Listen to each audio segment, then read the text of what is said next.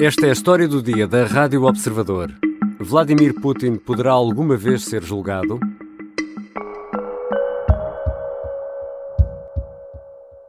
Ми вважаємо, що це військові злочини, і це буде визнано світом як геноцид. Volodymyr Zelensky visitou Bucha no início de abril do ano passado. A localidade ucraniana foi palco em março de 2022 de um massacre. Dezenas de civis foram mortos, incluindo crianças, segundo um relatório da ONU.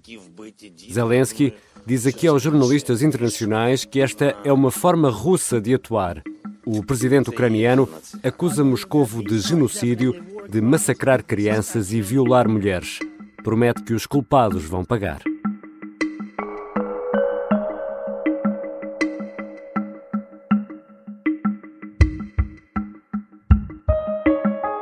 Mariupol, Bucha, Borodianka são alguns dos nomes que ficaram conhecidos durante os últimos meses. São localidades ucranianas onde foram cometidas centenas e centenas de atrocidades. Há milhares de crimes de guerra sob investigação, mas alguma vez será possível levar a tribunal e condenar os culpados?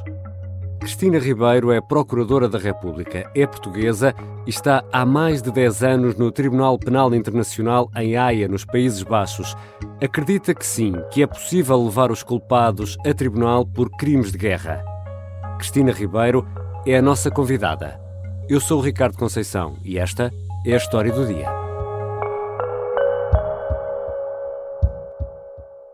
Bem-vinda, Cristina Ribeiro. Olá, muito obrigada. É um prazer para mim estar aqui consigo. Doutora, o que é afinal um crime de guerra? Ora bem, a guerra em si mesma, ela não é proibida, ou seja, os Estados têm a possibilidade de, de, ter um certo poder bélico. Mas há regras. Mas há regras. E essas regras foram primeiro definidas pelas Convenções de Genebra. Uhum. E o que o Tribunal Penal, o Estatuto de Roma, faz é tipificar uma série de comportamentos do, do âmbito do conflito armado uhum. que fazem com que esses comportamentos eles próprios sejam crimes de guerra. Portanto, uhum. há formas de fazer a guerra, há formas de fazer a guerra de uma forma, uh, digamos assim, que tenta ao máximo minimizar o impacto negativo do conflito armado para as populações civis, não vale essencialmente. Tudo. Não, não vale, vale tudo. Não, não, vale atacar não vale hospitais. Tudo. Não, exatamente. Alguns desses o artigo, há um artigo que é o artigo 8 do Estatuto de Roma que define uhum. todos os comportamentos que no âmbito dos conflitos armados, quer internacionais, ou seja, entre dois estados ou, ou, ou não internacionais, no uhum. âmbito do próprio de um estado, que definem o que são esses crimes de guerra. E são comportamentos que a maior parte deles são comportamentos que todos nós percebemos que são uhum. errados. Uhum. O uso daquelas armas que a gente sabe que são designadas de destruição maciça, os cluster bombs, uhum. os, as armas de químicas, todas essas armas, o, o atacar alvos civis. Uhum. Como estava a dizer, é, é definitivamente um, um, crime de guerra. Uh, o, obviamente, atacar diretamente a população civil, os crimes sexuais, uh, os, os, crimes que atacam, uh, portanto, todas estas uhum. atacam património protegido, por exemplo, uhum. também. Esses são aquelas condutas que, no âmbito do conflito armado, são potencialmente crimes de guerra. E o Tribunal Penal Internacional tem jurisdição para atuar na guerra da Ucrânia? Uh, tem. Sim. Mas a Ucrânia, a Rússia e os Estados Unidos, por exemplo, não participam neste Estatuto de Roma. É verdade, mas o que acontece é que a Ucrânia, ainda antes até do conflito armado ter começado, Uh, já um pouco, se calhar, antecipar politicamente a, a relação uhum. conflituosa que tinha naquela região, uh, apresentou uma declaração no âmbito do Estatuto de Roma permite que haja Estados que não sejam partes do Estatuto de Roma, ou seja, hum. que não ratificaram formalmente e aceitaram de uma forma genérica a competência do Estatuto, do, do Estatuto de Roma, permite-lhes apresentar declarações de jurisdição. Hum. Ou seja, o Estado uh, apresenta uma vontade soberana, não é? De dizer nós aceitamos a jurisdição do Tribunal para o nosso território para crimes cometidos, por exemplo, a partir de uma determinada data. Ou seja, a Ucrânia aceita. A Ucrânia aceitou voluntariamente a jurisdição do Tribunal Penal Internacional. E por essa via, nós passámos a ter jurisdição, o Tribunal passou a ter jurisdição sobre crimes cometidos no território da hum. Ucrânia. E isso abarca crimes cometidos por qualquer outro Estado, incluindo Estados que não sejam parte do Estatuto de Roma. Portanto, o que define a, jurisdição é a territorialidade, o facto uhum. do crime ser cometido no território de, da Ucrânia. E já vamos voltar uh, mais em concreto à, à, situação na Ucrânia. Queria primeiro, uh, doutora Cristina Ribeiro, uh, a senhora é procuradora no Tribunal Penal Internacional, ou seja, uma das suas missões é reunir provas de crimes e acusar criminosos eh, de guerra. Como é que isto funciona? Como é que se reúnem uh, provas de crimes de guerra, por exemplo? Oh, essa é uma.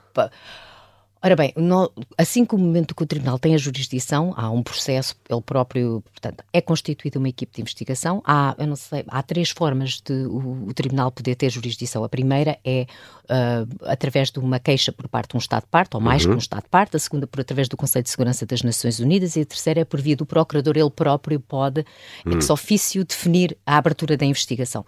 Nesta terceira situação, o, temos ainda que ter uma autorização judiciária. Mas quando esses elementos estão recolhidos e nós temos jurisdição, uhum. uh, então cria-se uma equipe de investigação. Essa equipe de investigação é uma equipe pluridisciplinar, normalmente tem procuradores uh, e, e, juristas, uhum. tem investigadores, bom, temos até investigadores da área de jornalismo, por uhum. exemplo, de, de, investigação, e então a partir daí começamos a fazer uma análise do, do conflito ou do hum. conflito, ou do. Normalmente os nossos crimes têm sempre, mesmo quando não há conflito armado, padrões muito generalizados de, de crimes, não é? De, uhum. de, normalmente são grandes áreas territoriais, períodos temporais maiores ou menores, e fazemos aquilo que nós chamamos uma espécie de, de mapa dos crimes, eles hum. próprios.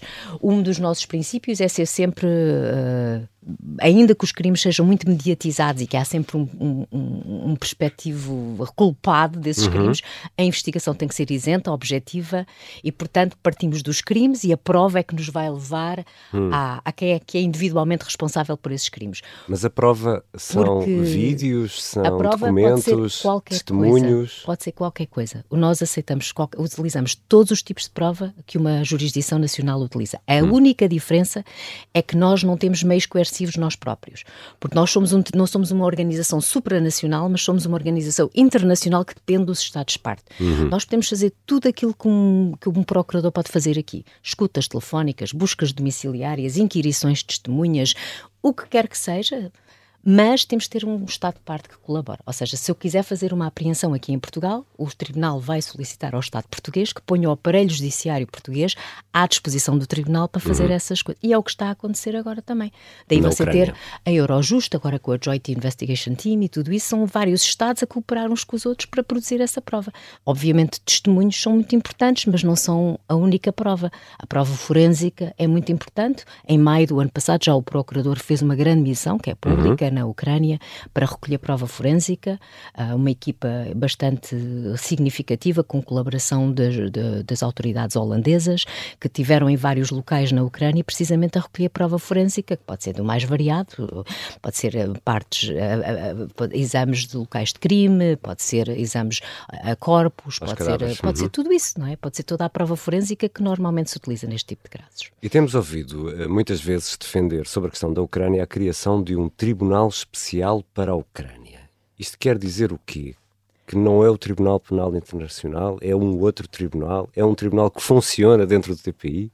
Não, tem havido realmente um debate renovado sobre vários mecanismos para garantir a responsabilização e o, o, o fechar do, da impunidade em relação hum. aos crimes que estão a ser cometidos na Ucrânia. Há duas realidades que são importantes neste, nessa lógica. Uma é a magnitude do conflito. Uhum. Há, então, está a acontecer muitos crimes, há, há, há centenas de potenciais eh, agentes de criminosos claro. e, portanto, não pode esperar-se que um único tribunal, se calhar, consiga lidar com hum. toda essa criminalidade. E a segundo aspecto que tem levado à renovação deste debate tem a ver com, também com o crime de agressão, que é um crime que está no Estatuto de Roma. O Estatuto de Roma tem quatro grupos de crimes, digamos uhum. assim. Tem o crime de contra a humanidade, que são crimes cometidos de forma massificada, mas fora do conflito armado. Uhum. Tem os crimes de guerra, que são no âmbito do conflito armado. Tem um crime de genocídio, que é um crime muito específico, que tem muito a ver com a intenção de atacar um outro grupo, definido por via étnica ou por qualquer outra característica. E finalmente tem o crime de agressão, que é essencialmente um crime que tem a ver com a violação da soberania de um Estado por parte de um outro Estado. Por exemplo, quando um, um ato Estado, de agressão. Quando um Estado militar, invade, por invade exemplo, outro por exemplo. Mas esse crime de agressão está definido como termos de elementos do crime, digamos assim, como dois Estados que sejam parte do Estatuto de Roma. Ora, a Rússia, como eu já disse, a Ucrânia aceitou a jurisdição, mas a, mas Rússia, a Rússia não. não. é.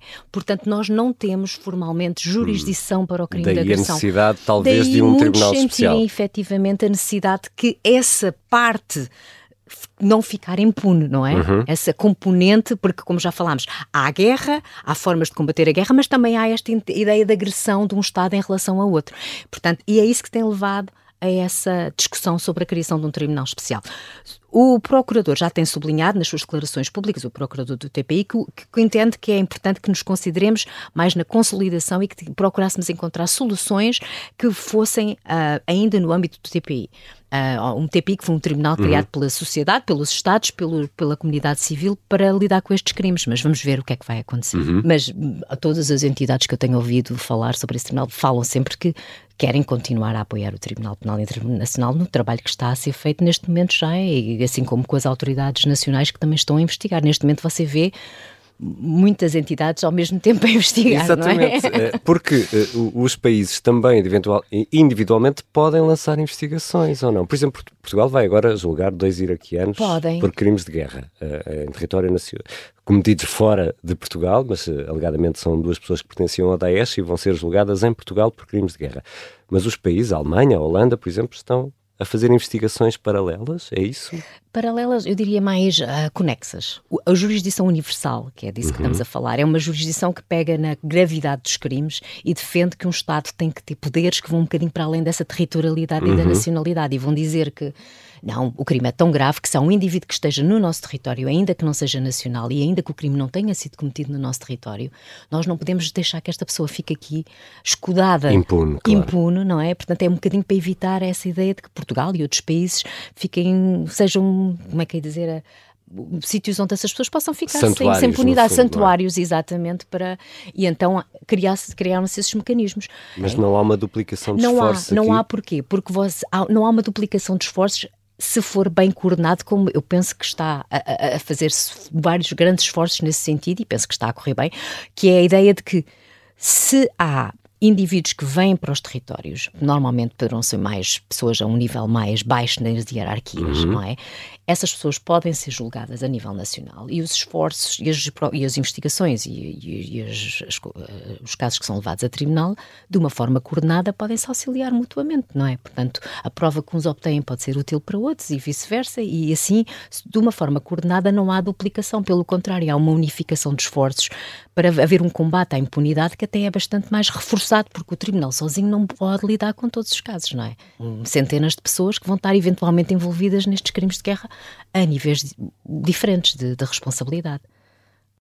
Já voltamos à conversa com a Procuradora da República e atualmente Coordenadora de Investigações eh, no Tribunal Penal Internacional, Cristina Ribeiro, que está em Haia. Vamos eh, tentar perceber o que está a ser feito para investigar e, eventualmente, julgar criminosos de guerra no conflito na Ucrânia.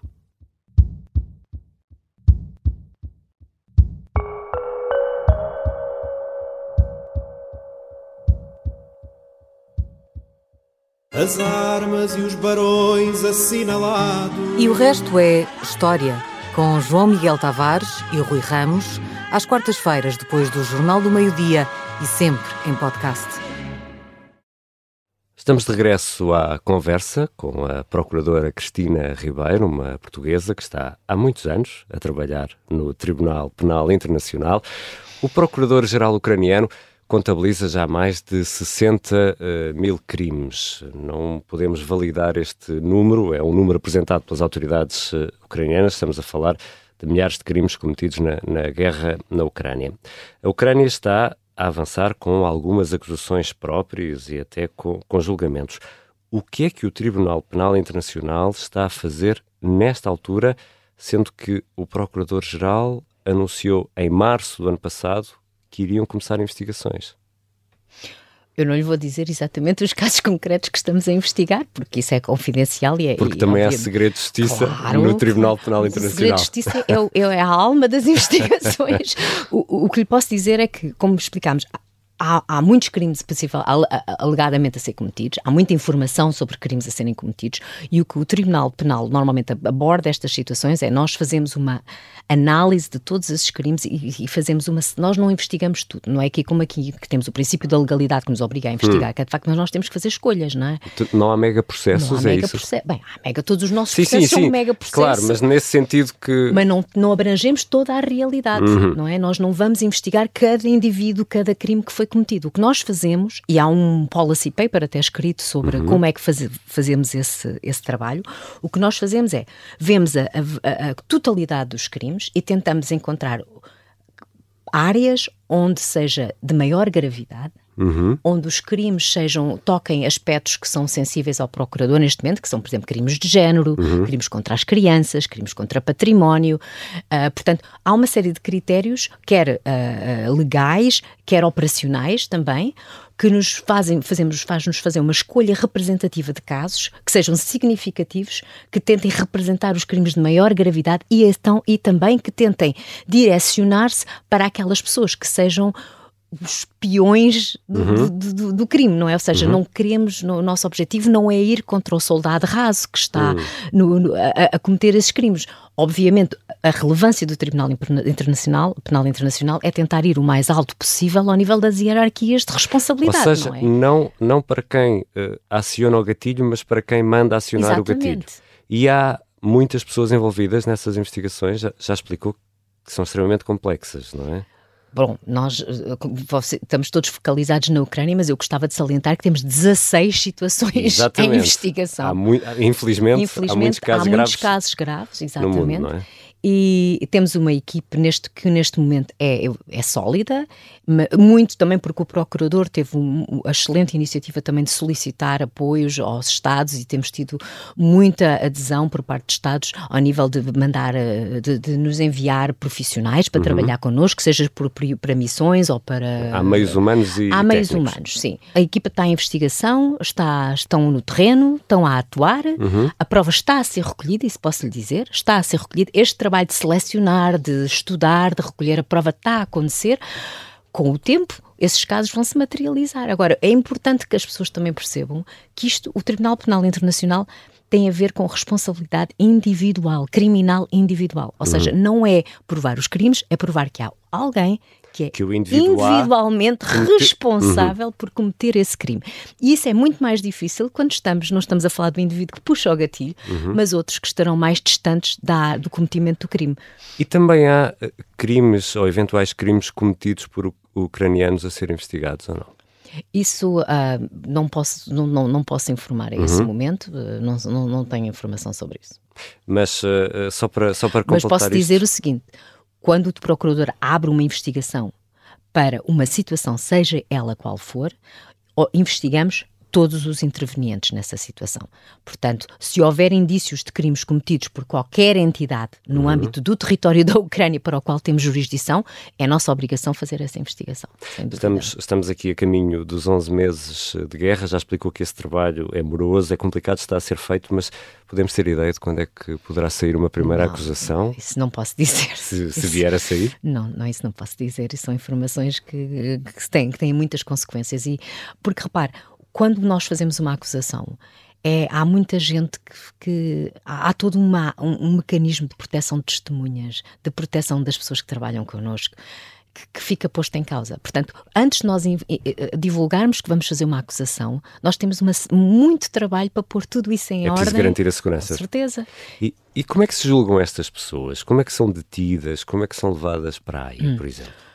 Uh, como eu já disse, não temos poder coercivo. Portanto, o que acontece, nós temos uma equipa que faz o, com os âmbitos dos poderes que nós temos, por exemplo, hoje em dia, com a utilização dos meios de social media, de, uhum. isso, podemos ter muita capacidade de, de, de, ser ideia de saber muita coisa, mas nós temos uma equipa de tracking, de, de, de localização de fugitivos, não é? Uhum. Que temos neste momento uns 12, 14 fugitivos, e, e depois trabalhamos com os Estados, que tentamos criar oportunidades, de saber, por exemplo, se a pessoa viaja para uma jurisdição que seja a cooperante e tentamos criar oportunidades para depois solicitar a esse Estado que efetiva detenção. Nós não fazemos a detenção, mais uma vez são os Estados que fazem as detenções. No nosso imaginário está sempre uh, o julgamento de Nuremberg. Uh, quais são as penas que podem ser aplicadas a estes Aqui. casos de crime de guerra, por exemplo? Sim. O nosso estatuto faz crimes até 30 anos, pode também haver crime de prisão perpétua para certas situações, ainda não foi aplicado, mas uh, são crimes de prisão a, a, esse nível, portanto será o máximo. Slobodan Milosevic, o líder sérvio que foi responsável por inúmeras atrocidades eh, cometidas na guerra na antiga Jugoslávia, acabou detido, acabou julgado, morreu antes do é fim do, do, julgamento. Este caso, Milosevic, eh, dá esperança ao Tribunal Penal Internacional de conseguir uh, julgar líderes políticos, como por exemplo Vladimir Putin, ou não? Não só ao Tribunal ao tribunal, acho que todos nós, não é? A justiça, a justiça normalmente não é imediata. Já, a justiça tem o seu próprio timing. A segurança, a paz. Para as vítimas demora sempre muito para tempo. Para as vítimas é? demora sempre muito tempo, mas a paz, a segurança são normalmente, vêm normalmente primeiro que a justiça, mas uma coisa também é certa, e estes anos agora, desde Nuremberg, como dizem que a Justiça Internacional tem atuado na, no Ruanda, ainda hoje, ainda há pouco tempo, foi um detido um indivíduo do Ruanda. Uhum após tantos anos depois do genocídio, temos neste momento o Tribunal do Camboja a decretar sentenças pelos crimes cometidos pelos Khmer. Uhum. A justiça demora tempo, mas pode vir efetivamente. O, o, o, ao nível do, dos crimes internacionais, o que, o que é importante é que também, devido às às componentes de política internacional que estão envolvidas, muitas das vezes exige que haja um certo dinami, um certo, uma certa dinâmica, não é? Ou seja, o caso do Sudão. Nós emitimos mandados de detenção contra o presidente Bashir há tantos anos uhum. e tiveram sempre pendentes e, e, e, depois o regime caiu, está a ver? E, e as, essas situações políticas mudam muito os contextos em que as investigações também mas, podem ocorrer, em que detenções podem ocorrer. Mas só assim é que se consegue. Não necessariamente só assim, como eu já disse, pode haver outras oportunidades também, mas, hum. mas essas situações também têm grande impacto. Um, com o contexto político tem muito impacto. Fica sempre um pouco a sensação que uh, a justiça na guerra só está acessível aos vencedores.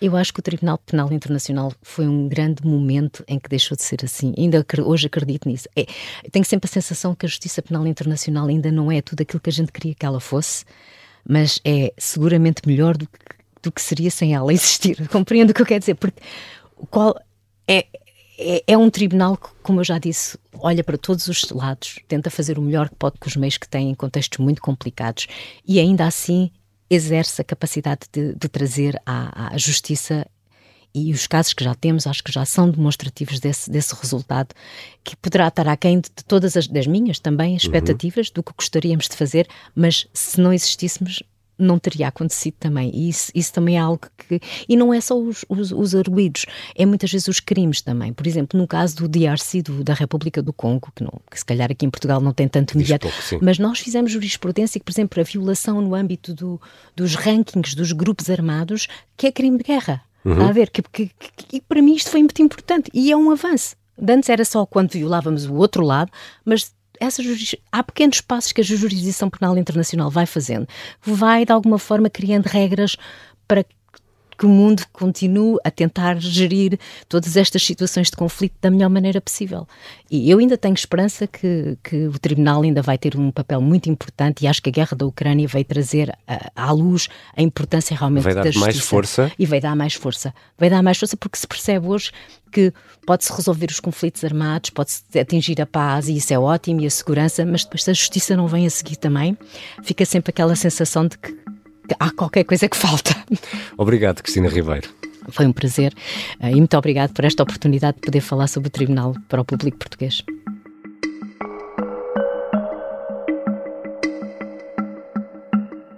Cristina Ribeiro é coordenadora de investigações no Tribunal Penal Internacional. Está em Haia, nos Países Baixos, há mais de 10 anos. Esta foi a história do dia. Este episódio contou com a colaboração da jornalista Inês Batista. A sonoplastia e a música do genérico são do João Ribeiro. Eu sou o Ricardo Conceição. Até amanhã.